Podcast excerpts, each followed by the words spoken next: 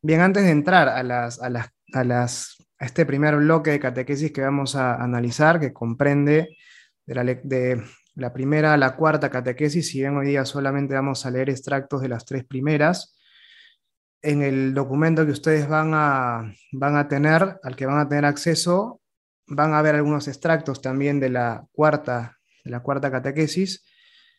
Si bien obviamente más allá de este espacio lo recomendable es que con la guía de este espacio ustedes después puedan leer todas las, todas las catequesis completas, ¿no? con un poco más de tiempo. Obviamente por tiempo no vamos a leerlas todas acá. Ahora, antes de empezar a hablar propiamente de las catequesis, me gustaría hacer una pequeña introducción, una pequeña presentación a lo que es la teología del cuerpo. Una primera cosa a tener en cuenta respecto a la teología del cuerpo de San Juan Pablo II es que es una herramienta, una herramienta que él desarrolla en el marco de una reflexión acerca del amor humano. Y por esto muchas veces, muchas veces cuando se habla de teología del cuerpo, se habla inmediatamente de temas de sexualidad, temas de amor, temas de pareja y demás. Sin embargo, es muy importante hacer aquí la aclaración de que la teología del cuerpo no se identifica con esta temática. Es decir, es una herramienta que San Juan Pablo II desarrolla, por así decirlo, eh, galopando en los campos del amor humano. Y por eso tendemos nosotros a, confundirla, confundir una cosa con otra, ¿no? Identificar, mejor dicho, teología del cuerpo con algo que se refiere únicamente a este ámbito y no es así. San Juan Pablo II desarrolla principios que sobre la marcha, galopando, por eso decíamos, él va aplicando al, al ámbito del amor humano. Pero es posible, con una lectura profunda de las catequesis de San Juan Pablo II, cosa que no vamos a hacer ahora este ejercicio, es posible extraer los principios del ámbito al cual han sido aplicados o en el contexto en el cual han sido desarrollados y pensados, en orden a aplicarlos a otros ámbitos. Ese es un desafío, es un desafío que estamos intentando hacer con Guido y, otros amigos, ¿no? desde una iniciativa que él, que, él, que él ha planteado desde el centro y desde el instituto también, pero es importante que nosotros tengamos en claro esta, esta distinción. Nosotros obviamente vamos a hablar de teología del cuerpo aplicada al ámbito del amor humano, porque es el ámbito en el cual San Juan Pablo II desarrolla sus catequesis. Pero él también llega a decir en algún momento que es posible a partir de los principios que él ha planteado, que él ha, que que él ha donado, dejado como un legado a la iglesia en este ámbito, hacer una reflexión de la teología del cuerpo aplicada también a otros ámbitos. Y en ese sentido, en un segundo lugar, se puede hablar de, se puede hablar de eh, teología acerca, teología del cuerpo, quiero decir, aplicada al tema de la muerte, aplicado al tema del dolor o a la enfermedad, aplicado al tema del mal, tal vez con un énfasis más marcado en el, ámbito de, de lo físico, tal vez aplicado al ámbito del transhumanismo, de los multiversos o del metaverso, aplicado a la relación de paternidad y maternidad. Es decir, se puede aplicar la teología del cuerpo, se puede hablar de una teología del cuerpo en todos estos ámbitos también. Si bien es un trabajo por hacer, y ese trabajo por hacer requiere una profundización en, en una inmersión en las catequesis de San Juan Pablo II para poder hacer esa distinción entre principios y ese ámbito cual, en el cual se han desarrollado esos principios. Eso como una primera cosa. Si bien vamos a hablar de teología del cuerpo aplicada al amor humano, es importante que tengamos en cuenta que este no es su único ámbito de aplicación. Una segunda cosa es que vamos a hablar aquí de teología. La teología del cuerpo es teología. Y yendo, si se quiere, a su sentido etimológico, teología viene de dos términos, ¿no? Theos, Dios en griego, y logos, que quiere decir razón, verbo, discurso. Estudio también, ¿no? Por eso, bueno, es, una acepción que, que se le da también. Unidas estas palabras, podemos decir que la teología es un discurso, en primer lugar, sobre Dios. Entonces, uno piensa que la teología del cuerpo tiene en el centro al ser humano y el amor humano, y en cierto sentido sí, pero la teología habla de Dios. El centro no está puesto en el ser humano, sino el centro está puesto en Dios. Ser humano, por ejemplo, como imagen, visto como imagen de Dios, y entonces a partir de la reflexión que desde la escritura se hace acerca del ser humano, acerca de la corporeidad, estoy hablando también de Dios y puedo descubrir de alguna manera algo respecto del misterio de Dios. Pero si acaso, si acaso se habla del ser humano, se habla del ser humano jugando, por, por así decirlo, si se habla del misterio del ser humano, se habla, por así decirlo, como jugando en pared con el misterio de Dios. Y entonces ese misterio que tratamos de esclarecer acerca del ser humano nos ayuda a comprender más el misterio de Dios y esa comprensión del misterio de Dios nos ayuda también a comprender con más profundidad el misterio del ser humano. teología es un discurso sobre Dios. La, teología del cuerpo habla de Dios y habla del ser humano. También iluminando desde el ser humano el misterio de Dios y dejando que el misterio del ser humano se ilumine desde el misterio de Dios. Esto también es muy importante. Y otra cosa también, dentro de esta acepción de teología como discurso sobre Dios, se puede, se puede eh, unir también estas palabras, theos y logos, para decir un, para hablar de un discurso de Dios, ya no un discurso que eh, habla de Dios, sino un discurso que procede de Dios, por decirlo así. Entonces, en teología Dios habla, el ser humano escucha. Y por eso las catequesis de San Juan Pablo II tienen siempre como punto de partida la Sagrada Escritura. Dios habla cuando hacemos teología. Y esa reflexión teológica que implica una aplicación conjunta de la fe y la razón, se hace siempre a partir del discurso de Dios, se hace siempre a partir de la palabra de Dios, se hace siempre en diálogo con Dios. Y es lo que hace San Juan Pablo II. Él dialoga con los textos de la Escritura. Y nosotros en estas eh, humildes lecciones vamos a tratar de insertarnos también en ese diálogo fecundo que hace San Juan Pablo II desde la fe y desde la razón con la palabra de Dios. ¿Sí? Estas dos cuestiones entonces como una, como una cuestión introductoria, en primer lugar, la teología del cuerpo es una herramienta. En segundo lugar, la teología del cuerpo es teología, con todo lo que esto implica ¿no? en, ambos, en ambos ámbitos. Bien, dicho esto entonces vamos a empezar a, leer y reflexionar acerca de las, de las catequesis. En primer lugar, un primer texto que, San Juan Pablo II toma como punto de partida para su reflexión es el de, el de Mateo 19, del 3 al 8, que ustedes en la selección de textos van a encontrar como el texto número uno. Voy a leerlo simplemente. Se le acercaron entonces unos fariseos que para ponerle a prueba le preguntaron, ¿puede uno repudiar a su mujer por cualquier motivo, por un motivo cualquiera? Él respondió, ¿no habéis leído que el Creador desde el principio los hizo varón y mujer?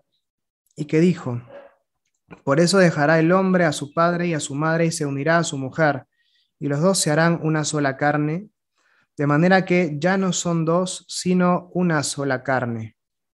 Pues bien, lo que Dios unió no lo separe el hombre.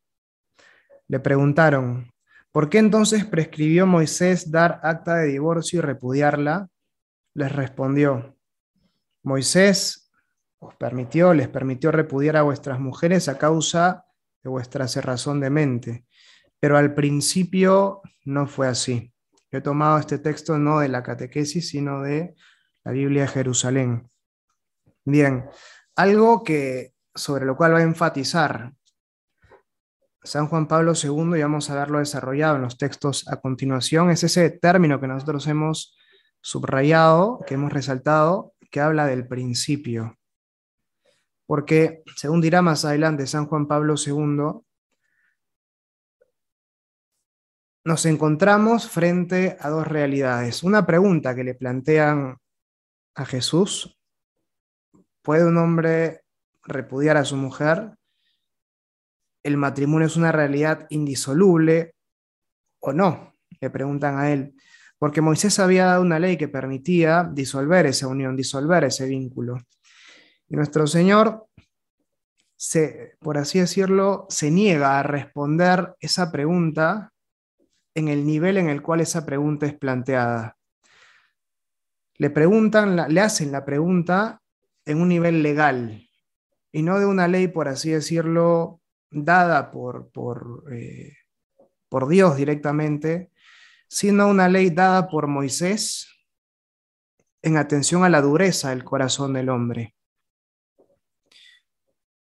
Según esa ley, si era posible disolver el matrimonio.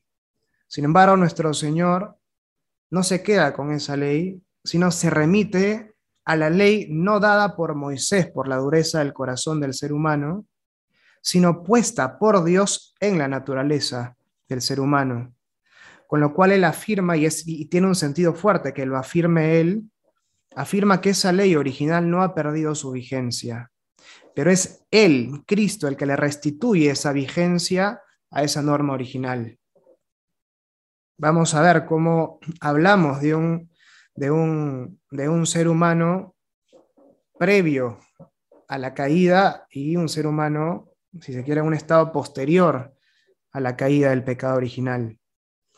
Y para nosotros es imposible regresar a ese estado original al cual Jesús se remite. Pero es importante que sea Él el que hace esa remisión a ese estado original, porque solo es posible retornar a ese estado original previo a la caída en atención a la gracia que nos viene de Cristo. Es Cristo el que nos devuelve a ese, si se quiere, ese estado original, y no solo eso, sino nos pone en una situación de mayor ventaja, por así decirlo, respecto de, esa, de ese don original que recibieron nuestros primeros padres. Pero bueno, eso es materia de, lo iremos viendo más adelante. Bien, esto como una primera presentación de cara al, texto que sirve de base para estas primeras reflexiones. Bien, nos situamos ahora sí propiamente en la catequesis número 1.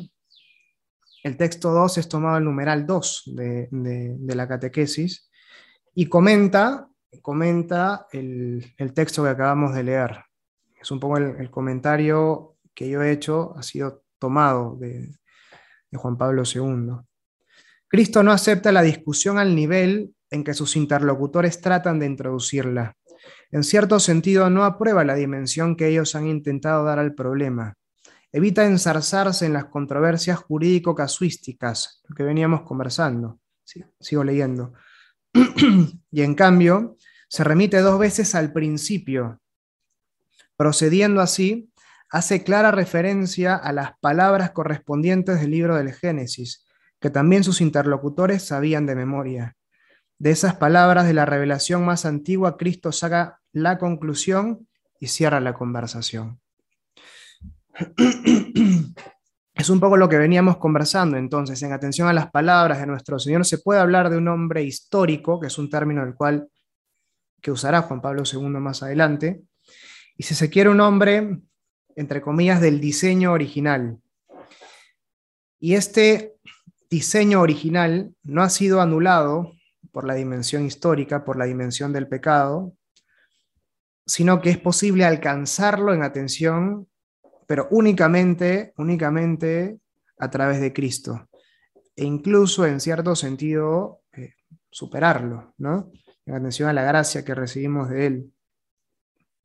Entonces, entonces frente a, o mejor dicho, la respuesta respecto del tema de la indisolubilidad del matrimonio, hay que buscarla no en, el devenir de la ley que se había ido dando en el pueblo de Israel, en este contexto marcado por el pecado original, sino que hay que ir al diseño original, puesto por Dios en el corazón del ser humano, que no ha sido abolido por el pecado. Y eso también nos habla mucho acerca del misterio del ser humano. hay filósofos que definen al ser humano como un ser en permanente conflicto, como si esa fuera nuestra naturaleza, la del conflicto. Cuando en realidad el conflicto interior que uno experimenta, no hago el bien que quiero y hago el mal que no quiero, expresaba, lo expresaba así este, San Pablo, esta respuesta al misterio del ser humano hay que buscarla en ese diseño original. El conflicto no es parte de nuestra naturaleza, el conflicto es consecuencia de una herida que hay en nuestra naturaleza. Me duele, sí, pero ese dolor, ese dolor es por una herida que experimento. Se me hace arduo subir a la montaña, no estoy hecho para, para la montaña, por decirlo así. Bueno, pero tienes que tener en cuenta que tienes una herida y con una herida se te va a hacer más difícil subir. Pero esa herida no es parte de tu naturaleza, esa herida hay que curarla. La respuesta al misterio del ser humano hay que buscarla entonces en el diseño original. Y de alguna forma, la propia vocación, la propia misión, debe verse también a la luz de ese diseño original. Y a eso vamos a tratar de, de, apuntar con estas reflexiones y es lo que hace precisamente San Juan Pablo II. Leo simplemente el texto número 3 que corresponde al, numeral 4 de, de, de la primera catequesis. Al llegar a este punto, se podría sostener que el problema está concluido, dice San Juan Pablo II que las palabras de Jesús confirman la ley eterna formulada e instituida por Dios desde el principio, como la creación del hombre. Incluso podría parecer que el Maestro, al confirmar esta ley primordial del Creador, no hace más que establecer exclusivamente su propio sentido normativo, remitiéndose a la autoridad del primer legislador. Sin embargo, esta expresión significativa, desde el principio repetida dos veces, induce claramente a los interlocutores a reflexionar sobre el modo en que Dios ha plasmado al hombre en el misterio de la creación, como varón y mujer, para entender correctamente el sentido normativo de las palabras del Génesis. A partir de este texto, San Juan Pablo II nos invita no, no a quedarnos únicamente con la pregunta que se le formula a Jesús, sino nos invita a ir a los textos del Génesis a los que Él mismo remite, nuestro Señor mismo remite, para tratar de dilucidar en ese contexto algo acerca del misterio del ser humano. El tema que nos trajo fue el de la indisolubilidad del matrimonio. Y esto, dice San Juan Pablo II, podría haber quedado zanjado simplemente con esta respuesta de nuestro Señor.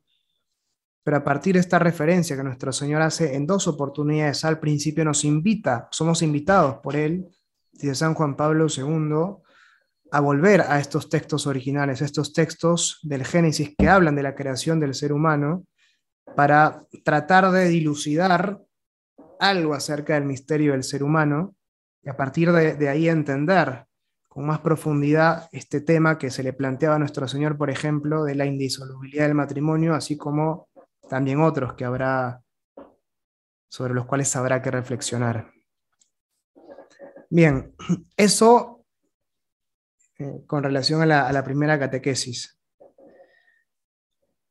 Lo esencial entonces de esta primera catequesis es esa referencia al principio y esta distinción que hemos podido nosotros ver entre el hombre histórico, el hombre marcado, signado por el pecado original, y este hombre prehistóricos, por decirlo así, pero esa palabra nos remite a otra cosa. Entonces, este hombre del diseño original, que no ha sido abolido y al cual es posible eh, retornar en atención a la gracia de nuestro Señor. Bien, vamos entonces ahora a la segunda catequesis, en el cual vamos a hablar acerca de, bueno, vamos a presentar los relatos del Génesis y nos vamos a centrar en el primer relato de la creación. El texto 4 que ustedes tienen a mano es un texto del Génesis 1, versículos 26 al 28, en el cual, el cual contiene el primer relato de la creación. El texto 5 que vamos a leer seguidamente corresponde al texto del Génesis 2, versículos 15 al 25, que plantea el segundo relato de la creación. Si hay dos relatos de la creación en el Génesis. Bien, luego entonces el primero. Esto después de la, la secuencia de la creación de todos los seres. Dijo Dios, hagamos al ser humano nuestra imagen, como semejanza nuestra, o a semejanza nuestra, usan otras traducciones, que manden en los peces del mar y en las aves del cielo, y en las bestias y en todas las alimañas terrestres, y en todos los reptiles que reptan por la tierra. Creó pues Dios al ser humano, a imagen suya, a imagen de Dios lo creó, macho y hembra los creó. Después los bendijo Dios con estas palabras, Sed fecundos y multiplicados, henchid la tierra y sometedla, mandad en los peces del mar y en las aves del cielo, y en todo animal que repta sobre la tierra. Estos textos los he tomado también de la Biblia de Jerusalén. Como una nota que vamos a dar distintiva respecto a este relato y el siguiente es que en el primer relato del Génesis se crea al, al varón y a la mujer de manera conjunta, cosa que no va a ocurrir en el segundo relato de la creación. Después en unos minutos vamos a profundizar acerca de cada uno de estos relatos. Esta era simplemente una diferencia para que ustedes eh, recuerden eh, que en qué difiere o cuáles son las particularidades de un texto y el otro. Y como vamos a ver en el segundo relato de la creación, hay también una reflexión acerca de cómo se da la creación en sí del ser humano. Es decir, en el primer relato de la creación simplemente se dice Dios creó. En el segundo relato de la creación se detalla con un poco más de, precisión, si cabe, si cabe acaso la palabra, cómo es creado el ser humano. Vamos al texto. Tomó pues Yahvé Dios al hombre y lo dejó en el jardín del Edén, para que lo labrase y cuidase. Dios impuso al hombre este mandamiento. Puedes comer de cualquier árbol del jardín, pero no comerás del árbol de la ciencia del bien y del mal, porque el día que comieres de él morirás sin remedio. Se dijo luego Yahvé Dios, no es bueno que el hombre esté solo. Voy a hacerle una ayuda adecuada.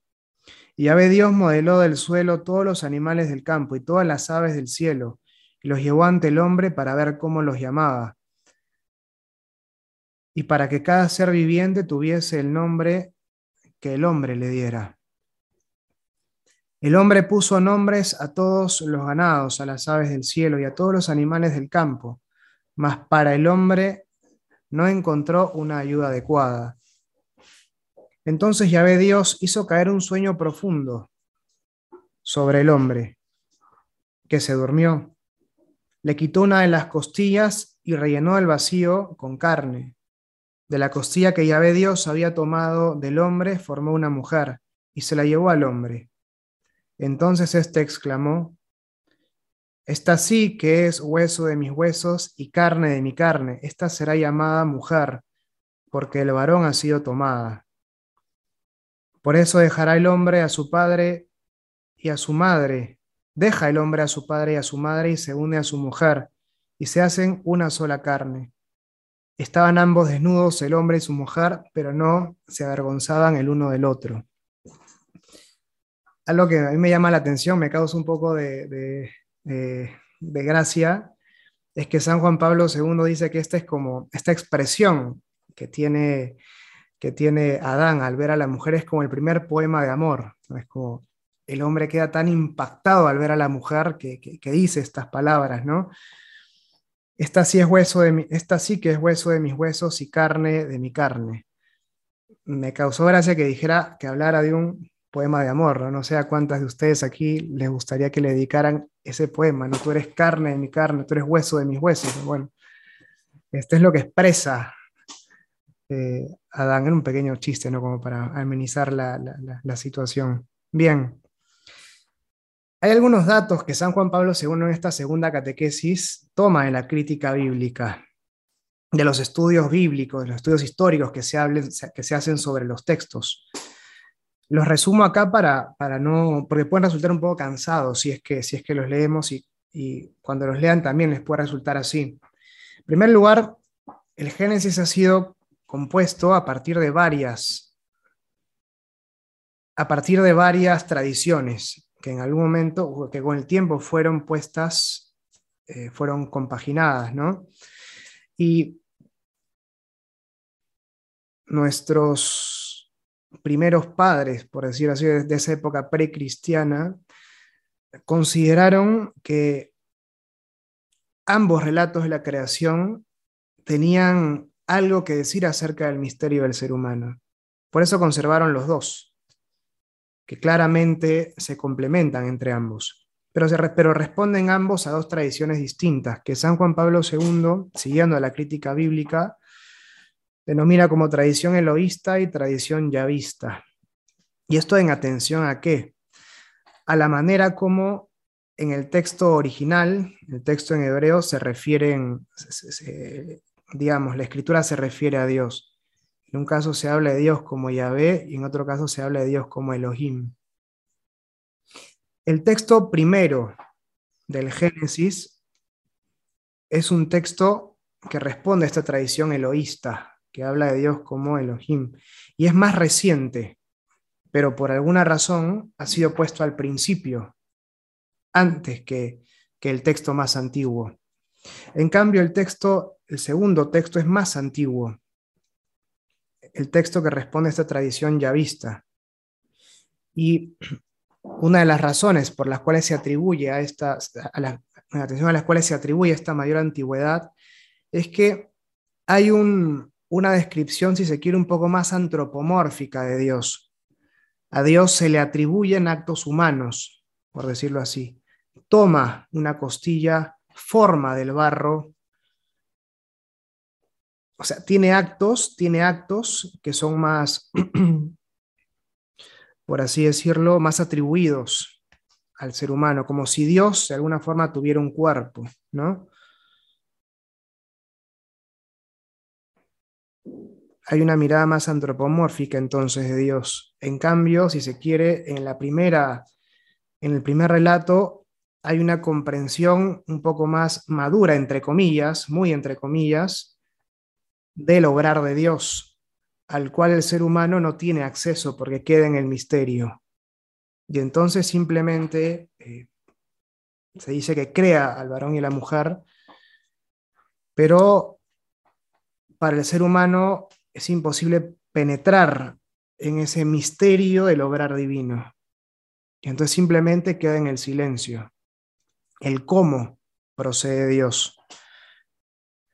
Bien, esto como una presentación de ambos textos, en la segunda catequesis, San Juan Pablo II se centra principalmente en el primer relato de la creación, que es el más reciente para nosotros, y en la tercera catequesis, San Juan Pablo II se va a centrar un poco más en la explicación de la, del segundo relato de la creación, que es el más antiguo. Bien, y hay algunos datos que nosotros podemos extraer acerca de esa meditación respecto del primer relato de la creación y qué hace San Juan Pablo II. En primer lugar, tenemos el texto número 5 que responde al numeral 3 en, en, la edición que vamos a, a poner a su, a su disposición. Dice así, Dado que en esta narración, la creación del hombre como varón y hembra a la que se refiere Jesús en su respuesta, según Mateo 19, está incluida en el ritmo de los siete días de la creación del mundo, se le podría atribuir sobre todo un carácter cosmológico. El hombre es creado sobre la tierra y al mismo tiempo que el mundo visible. Una primera cosa entonces a tener en cuenta a partir de este relato es que el ser humano es morador del mundo visible, es parte de este mundo visible. No es un ángel caído o un ángel atrapado en una prisión corporal. No, el cuerpo es algo que al ser humano le es esencial. Es parte esencial del ser humano. Por naturaleza, él es, él es parte del mundo corpóreo, él es cuerpo como dirá más allá después también San Juan Pablo II. Esta definición, el ser humano es cuerpo, soy cuerpo, creo que es una de las, bueno, mi modesta opinión es una, una de las piezas clave, uno de los puntos clave, digamos, de la teología del cuerpo. ¿no? es algo que, que, habla de, algo que habla de la antropología en general del ser humano, nos recuerda que el ser humano no es, es también una realidad corpórea, que el cuerpo es algo esencial a él, de hecho nosotros resucitaremos en cuerpo y alma, y es algo que nos permite después aplicar la teología del cuerpo a otros ámbitos, como veíamos al principio, ¿no? Otro punto sin duda central será la consideración del ser humano como imagen de Dios y que esa imagen se expresa también a través del cuerpo y también, eh, también a través de la relación con el otro, ¿no? Que, que es otro punto, me parece, que, hace a los principios de la teología del cuerpo y no tanto únicamente a la aplicación, como veíamos al principio. Y sigo la lectura, ¿no? Pero a la vez, el Creador le ordena subyugar y dominar la tierra Está colocado pues por encima del mundo, aunque el hombre esté tan estrechamente unido al mundo visible. leí mal, mal con la entonación. Está colocado pues por encima del mundo. Punto. Aunque el hombre esté tan estrechamente unido al mundo visible, sin embargo, la narración bíblica no habla de su semejanza con el resto de las criaturas, sino solamente con Dios. Dios creó al ser humano a imagen suya, a imagen de Dios lo creo. Les pediría a, las personas que se han sumado que por favor se sumen con sus micrófonos apagados. Muchas gracias. Bien. Esto es muy importante, entonces, si bien el ser humano es, morador de pleno derecho en este mundo, el ser humano también es El ser humano es también morador, por así decirlo, del mundo invisible. Está puesto por encima del mundo visible. la respuesta al, acerca de, qué es el ser humano, acerca del misterio del ser humano, no podemos nosotros responderla únicamente mirando este mundo. Y de hecho no se responde primeramente mirando este mundo, sino mirando a Dios. Bien, seguimos con el texto entonces. Texto número 6, numeral 3 que complementa lo que hemos venido diciendo. En el ciclo de los siete días de la creación es evidente una gradación precisa. En cambio, el hombre no es creado según una sucesión natural, sino que el creador parece detenerse antes de llamarlo a la existencia, como si volviese a entrar en sí mismo para tomar una decisión. Hagamos al hombre a nuestra imagen y a nuestra semejanza. Si bien el ser humano es creado entonces en el mundo, el ser humano no es creado, por decirlo así, como una consecuencia eh, natural del devenir de la creación, sino que Dios detiene el proceso creacional, y lo dice el texto que hemos leído, ¿no? Como si volviese a entrar sobre sí mismo, como si reflexionase acerca de la creación del hombre, como si dijere, si, si, si dialogase consigo mismo y se preguntara, ¿quiero crear al ser humano? Su respuesta es sí, hagamos al hombre a nuestra imagen y a nuestra semejanza. La creación del ser humano, si bien es una creación que se da en el mundo, no responde, no responde únicamente eh, a, eso que decíamos, ¿no? ese devenir de, de, de, la creación puramente mundana, puramente material, por, por expresarlo de alguna manera. De ahí que, como decíamos, el misterio del ser humano no puede terminar de responderse, no puede iluminarse, no puede iluminarse a la luz de la contemplación del resto de la creación. Y no es posible, por lo tanto, tampoco asimilar al ser humano al resto de la creación. No es posible hablar de, del ser humano como un animal más entre tantos otros. No es posible equiparar el sufrimiento de un animal al sufrimiento de un ser humano, si bien tampoco es bueno, o sea, es, no es en absoluto loable, sino que es condenable el sufrimiento animal, innecesario, quiero decir, ¿no? Eso no ocurre con, o sea, no es el mismo nivel de condena que se da respecto del ser humano. Yo puedo criar pollos, por ejemplo, en, en un lugar cerrado este, alimentándolos permanentemente. Obviamente tengo que cuidar ciertas condiciones de, salubridad en ese lugar, pero no puedo tratar a un pollo encerrado en una casa de, en una, de estas casas de crianza que yo desconozco cómo, cómo se hará y tal vez puedan mejorarse condiciones. No, sí, no lo sé realmente, pero no es posible hablar de un pollo encerrado en ese lugar como, como si se tratara de un ser humano encerrado en esas condiciones. No es posible decir cómo puede ser que los pollos crezcan en, en, estas, en estas condiciones. Imagina que te pasara a ti que fuera tu hijo el que estuviera así, pero no puedes comparar a tu hijo con un pollo. Espero que esto se, se entienda un poco, ¿no? La dignidad del ser humano es infinitamente superior respecto del resto de la creación. Ya Aristóteles lo decía cuando hablaba del ser humano como eh, un animal racional. Todos los animales tienen voz, decía Aristóteles, pero solo el ser humano tiene palabra. Las voces de los animales son, son voces vacías, no son palabras. La palabra aporta un significado a la voz que hace que trascienda el mundo de lo material. Sigo leyendo, ¿no? Texto número 7, numeral, numeral número 4. En el nivel de este primer relato de la creación del hombre, aunque cronológicamente posterior, es sobre todo de carácter teológico, perdón, el nivel de este primer relato de la creación del hombre, aunque cronológicamente posterior, es sobre todo de carácter teológico. Esto es índice especialmente a la definición de hombre, sobre la base de su relación con Dios. La imagen de Dios lo creó, que incluye al mismo tiempo la afirmación de la imposibilidad absoluta de reducir el hombre al mundo. Es lo que venimos diciendo, sigo leyendo. Ya a la luz de las primeras frases de la Biblia, el hombre no puede ser ni comprendido ni explicado hasta el fondo con las categorías sacadas del mundo, es decir, el conjunto visible de los cuerpos. A pesar de eso, también el hombre es cuerpo. El hombre es cuerpo, el, cuerpo es algo esencial a él.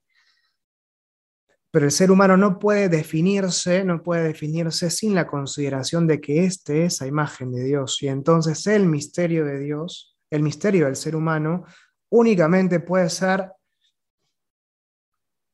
penetrado, conocido un poco más a la luz del misterio de Dios, no a la luz del misterio del mundo.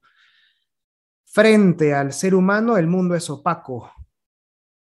El ser humano brilla más que el mundo, es portador de un misterio mucho más hondo, mucho más profundo que lo que posee, que el misterio que posee el resto del mundo, que en sí es una realidad muy misteriosa. Hay una mayor carga en el orden del ser, hay una mayor perfección una mayor bondad desde el punto de vista ontológico en el ser humano que en el resto del mundo, que en el resto de la creación, porque el ser humano de las realidades corpóreas es el único que posee una naturaleza espiritual. Santo Tomás de Aquino sitúa, hago un pequeño excurso, sitúa al ser humano en el vértice, en el punto de encuentro entre lo visible y lo invisible. Él dice, el ser humano es la criatura más perfecta del nivel del mundo material, del mundo visible, pero es a su vez el mismo, en atención a su alma espiritual, la criatura más ínfima, que está en la base, por así decirlo, del mundo espiritual. Y entonces en el ser humano se une lo visible y lo invisible, es el confín de, algo, de ambos mundos. Ambos mundos, el mundo material y el mundo espiritual, se tocan, se encuentran en el ser humano a partir de esto se le puede dar una significación distinta a la consideración de la Tierra como el centro de la creación, porque en la Tierra está el ser humano, que es una perspectiva ya no geográfica, sino entitativa, por así decirlo, ontológica, el ser humano es el centro de la creación, porque él está precisamente, en, él se tocan ambos mundos, el mundo visible con todo lo hermoso que tiene, en el cual el ser humano por su naturaleza espiritual está en, la, está en el vértice superior, se toca con el mundo invisible, en el cual el ser humano está, este, está, en el vértice inferior. Y en ese sentido se puede hablar de él como el centro de la creación. Bien.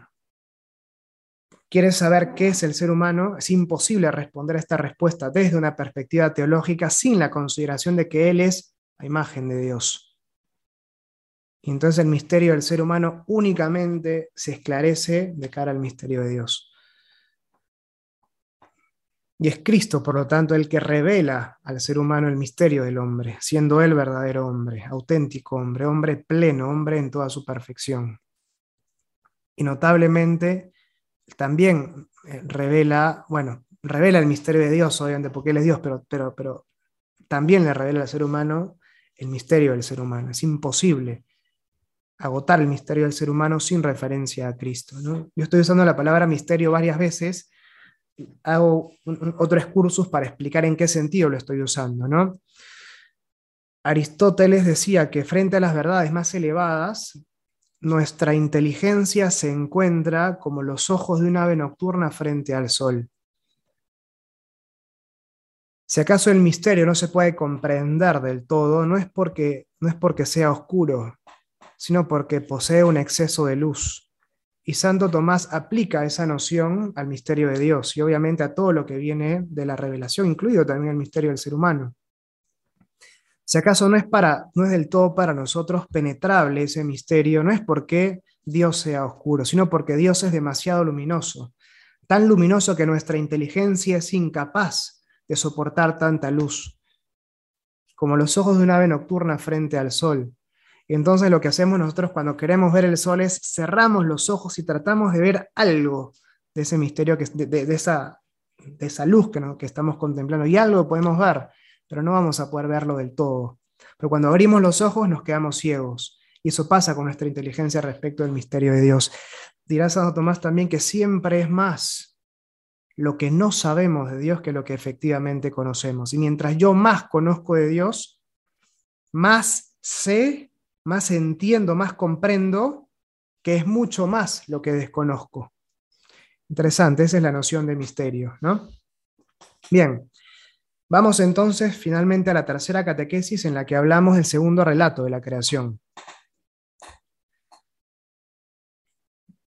Empiezo con el texto número 8, el numeral 1 de la, de la catequesis, de la tercera catequesis, dice así, el capítulo 2 del Génesis, segundo relato de la creación que hemos leído hace un momento, constituye en cierto modo la más antigua descripción, perdón, registrada de la autocomprensión del hombre. Y junto con el capítulo 3, el primer testimonio de la conciencia humana, la narración de la creación y de la caída, con una reflexión profunda sobre esto a través de toda la forma arcaica de la narración que manifiesta su primitivo carácter mítico, y bueno, continúa el texto. Pero aquí quería hacer, esto lo desarrolla San Juan Pablo II en una, en una nota al pie. Él dirá más adelante que nos encontramos frente a los orígenes teológicos del ser humano. Y habla, habla, o sea, lo dice expresamente, que estos textos han sido escritos en clave de mito, me, parecía importante hacer, hacer una aclaración acerca de, qué estamos hablando cuando hablamos de mito y cómo leer en ese sentido correctamente estos, estos textos que, sobre los que estamos reflexionando. ¿No son verdad acaso si son mito?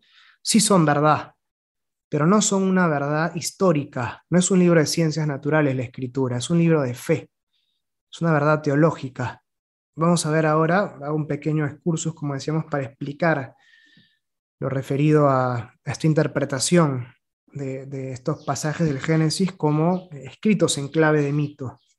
Bien, una mirada clásica de la, de la escritura, hay dos grandes formas de interpretar la escritura, una interpretación literal y una interpretación espiritual, y a su vez la interpretación espiritual se, se disgrega en tres formas de interpretar la interpretación alegórica, según la cual vemos cómo todo lo que se da en el Antiguo Testamento encuentra su plenitud en Cristo, una interpretación moral que habla de, acerca de cómo debe obrar el ser humano, una interpretación anagógica que nos habla, ah, que nos, que nos permite conocer desde los relatos las realidades eternas a las que nosotros estamos siendo llamados.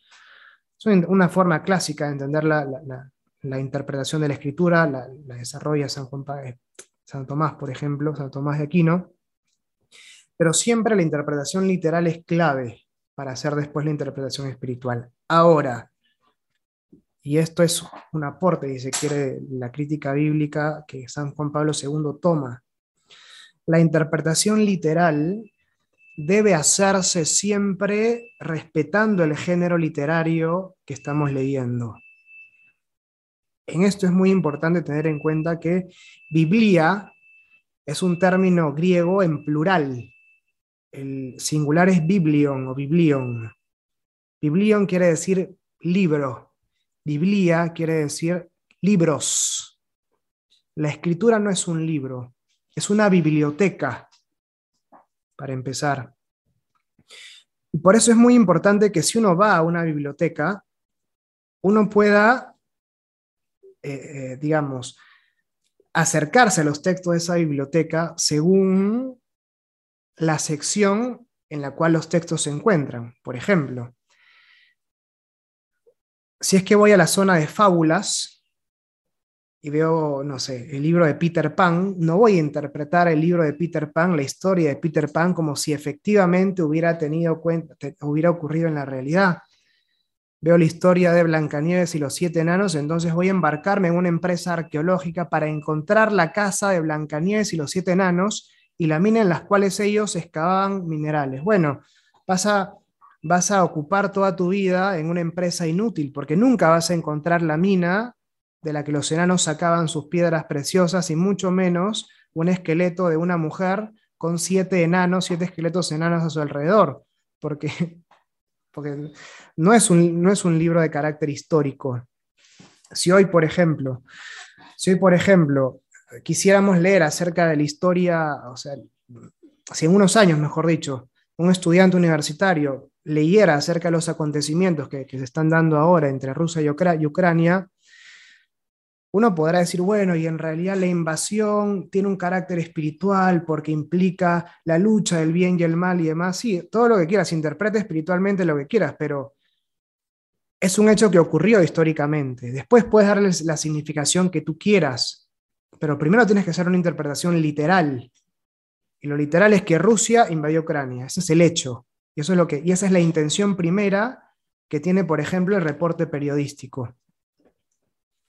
Pero, por ejemplo, cuando vamos a Narnia, y esta obra de Tolkien, se nos habla, por ejemplo, del armario, si es que nosotros queremos interpretar como el, mundo detrás del armario, como el mundo de la fe al cual accedemos mediante el mundo, digamos, lo sobrenatural al cual accedemos a través de la fe, y el armario simboliza el bautismo, no lo sé, podemos tratar de hacer una interpretación semejante.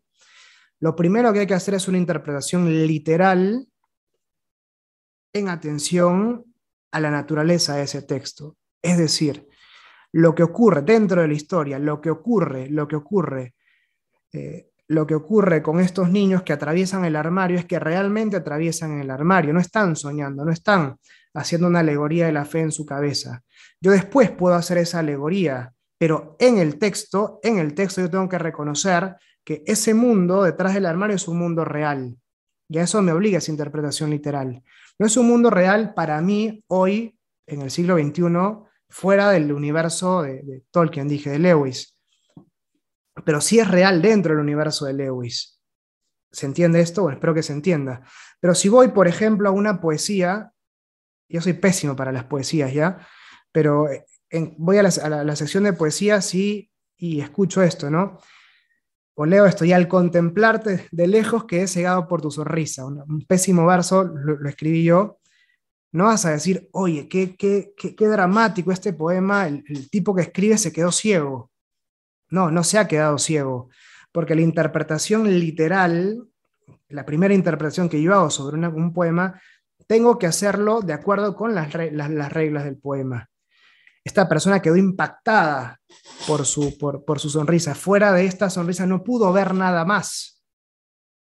La sonrisa capturó de tal modo su, su, mirada que todo lo demás quedó oscuro para él, todo lo demás desapareció.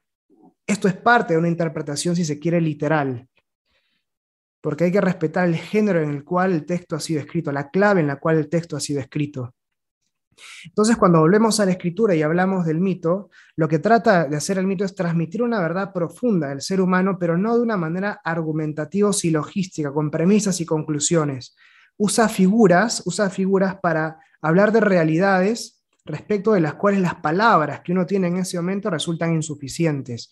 Es como tratar de cerrar los ojos para ver algo de ese misterio que me desborda, que me deslumbra. El carácter misterioso de la creación del ser humano no era plenamente accesible con claridad para los antiguos. Usaron mitos para tratar de ver al sol de manera directa. Cerraron un poco los ojos para tratar de ver el sol. Existieron Adán y Eva, debe haber habido un primer hombre y una primera mujer. Pero la verdad, la verdad que quiere transmitir la escritura no es que este, no es que de pronto encontramos a Eva hablando con una serpiente. No sabemos cómo habrá sido, cómo habrá sido la, este, la primera tentación que experimenta el ser humano. Puede que tal vez el demonio haya tomado la forma de serpiente y haya dialogado con la mujer, como puede ser que se haya dado el diálogo de otra manera, pero hubo un diálogo, hubo una tentación que nuestros primeros padres eh, precristianos expresaron al modo de este diálogo. Pero la interpretación literal en este caso no nos obliga, o sea, tenemos que hacerla considerando de que este texto tiene un carácter mítico, que es lo que plantea Juan Pablo II, y nos transmite una verdad teológica. No es un libro de historia ni de ciencias naturales. ¿sí? Esto es muy importante. Perdón este excursus, pero me parecía importante para, para poder seguir leyendo con claridad la, la escritura. Bien, Vamos al texto número 9, que es el texto que corresponde al numeral 2. Dice así, ¿no? Las palabras que describen directamente la unidad e indisolubilidad del matrimonio se encuentran en el contexto inmediato del segundo relato de la creación, cuyo rasgo característico es la creación por separado del varón de la mujer. Como recordamos, en el primer relato de la creación dice, eh, hagamos al ser humano nuestra imagen y semejanza, ¿no? A imagen de Dios los creó, varón y mujer los creó. No dice, o sea, los crea de manera conjunta en el primer relato de la creación.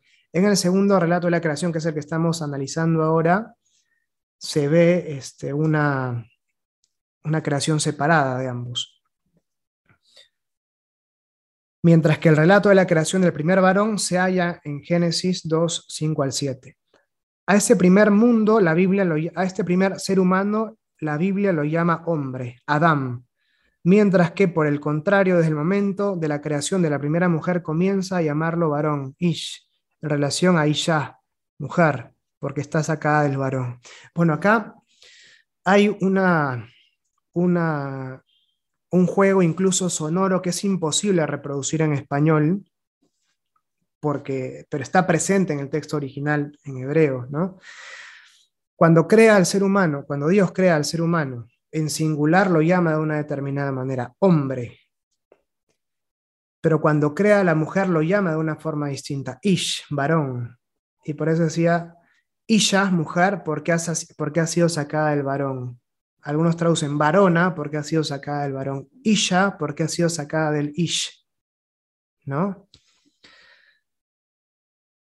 Sobre esto, sobre esto, cuando se hable, por ejemplo, de la, soledad originaria, San Juan Pablo II va a hacer toda una, una, reflexión. Así que yo me abstengo de, decir algo más respecto de, de este tema. Simplemente eh, algo pasa en el ser humano antes y después de la creación de la mujer y el misterio del ser humano se esclarece de una manera diferente hablando del hombre en soledad que hablando del ser humano ya como, como, pareja, ¿no? De alguna manera esta soledad originaria de la que se habla, bueno, estoy diciendo cosas, no importa, esta soledad originaria que, que, que acaece al primer hombre, a Adán, antes de la creación de la mujer, de alguna forma acaece también a la mujer, le, da, le ocurre también a la mujer. Por eso esa expresión no es bueno que el hombre esté solo, no se aplica solo al ser humano, al varón. Podríamos traducir, no, no es bueno que el ser humano esté solo. Voy a hacerle una ayuda adecuada, una ayuda adecuada, un complemento para la mujer y un complemento para el varón. No es bueno que la mujer esté sola, no es bueno que el hombre esté solo. Por eso hay una necesidad en ambos de comunión.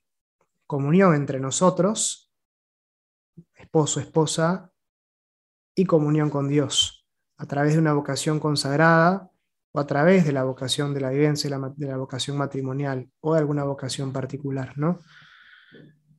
Pero todo ser humano necesita esa comunión, entrar en comunión con otros. Eso, expresa, eso se expresa con ese no es bueno que el hombre esté solo. No quiere decir no es bueno que el varón esté solo. No es bueno que el hombre, que el ser humano esté solo. Bien. Vamos acabando. ¿eh? Faltan tres textos nada más. Perdón si esto se ha hecho un poco, un poco largo después, tal vez queden tiempo para algunas, algunas preguntas. Bien, sigo leyendo, ¿no? Texto número 10. Y es también significativo que refiriéndose al Génesis 2.4, Cristo no solo use, une el principio con el misterio de la creación, sino también nos lleva, por decirlo así, al límite de la primera inocencia del hombre y del pecado original. Entonces, de alguna forma, cuando hace esta referencia, nuestro Señor al principio nos invita a ir a ese momento previo al pecado original y tratar de dilucidar el misterio del ser humano a partir de esa configuración original que el ser humano, que Dios puso en el ser humano, a la cual no es posible llegar sin esa referencia que hace Cristo, como decíamos, a la cual entonces no es posible llegar sin Cristo, sin la gracia que viene de Él. Sigo leyendo, ¿no? Texto número 11. Aunque el texto ya visto sea muy conciso en su conjunto, basta, sin embargo, para diferenciar y contraponer con claridad estas dos situaciones originarias, Hablamos aquí de situaciones teniendo ante los ojos el relato de que es una descripción de acontecimientos. No obstante, a través de esta descripción de todos sus pormenores, surge la diferencia esencial entre el estado pecaminoso del hombre, esto es lo importante, y el de su inocencia original, de lo que venimos hablando. Inocencia original, pecado original que lleva a ese estado pecaminoso que es en el cual vivimos nosotros. La teología sistemática entreverá en estas dos situaciones antitéticas dos estados diversos de la naturaleza humana. Status nature, o status nature íntegre, estado de naturaleza íntegra, y status nature lapse, estado de naturaleza caída.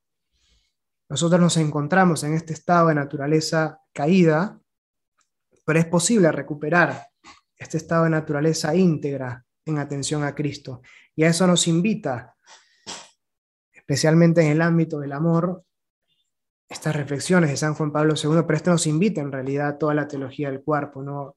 a, vernos, digamos, de cara a nuestra vocación, de cara a nuestra misión, pero desde este diseño originario que Dios pone en nosotros. Y finalmente, algo de lo que hemos venido conversando y adelantando, pero lo, leo, esta, centralidad de Cristo. ¿no? Texto número 12 y con eso terminamos por lo menos lo que me corresponde a mí. Si es que hay algunas preguntas, tal vez algunos pocos minutos para, para poder responderlas. Cuando Cristo, refiriéndose al principio, lleva a sus interlocutores a las palabras del Génesis 2.24, les ordena en cierto sentido sobrepasar el límite que en el texto ya vista, el límite que en el texto ya vista del Génesis hay entre la primera y la segunda situación del hombre.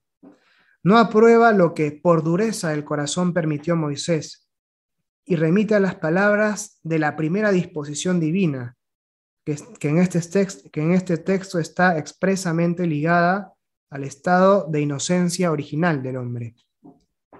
Esto significa que esta disposición no ha perdido su vigencia, aunque el hombre haya perdido su inocencia primitiva. Este estado original este estado original, si bien nosotros no podemos acceder a él directamente, se mantiene vigente en nuestra naturaleza y es posible recuperarlo en atención a la gracia que nos viene de Cristo. Bueno, queridos amigos, espero que esta reflexión, esta primera lección les haya gustado, les haya resultado interesante. Dios mediante nos vemos en la siguiente lección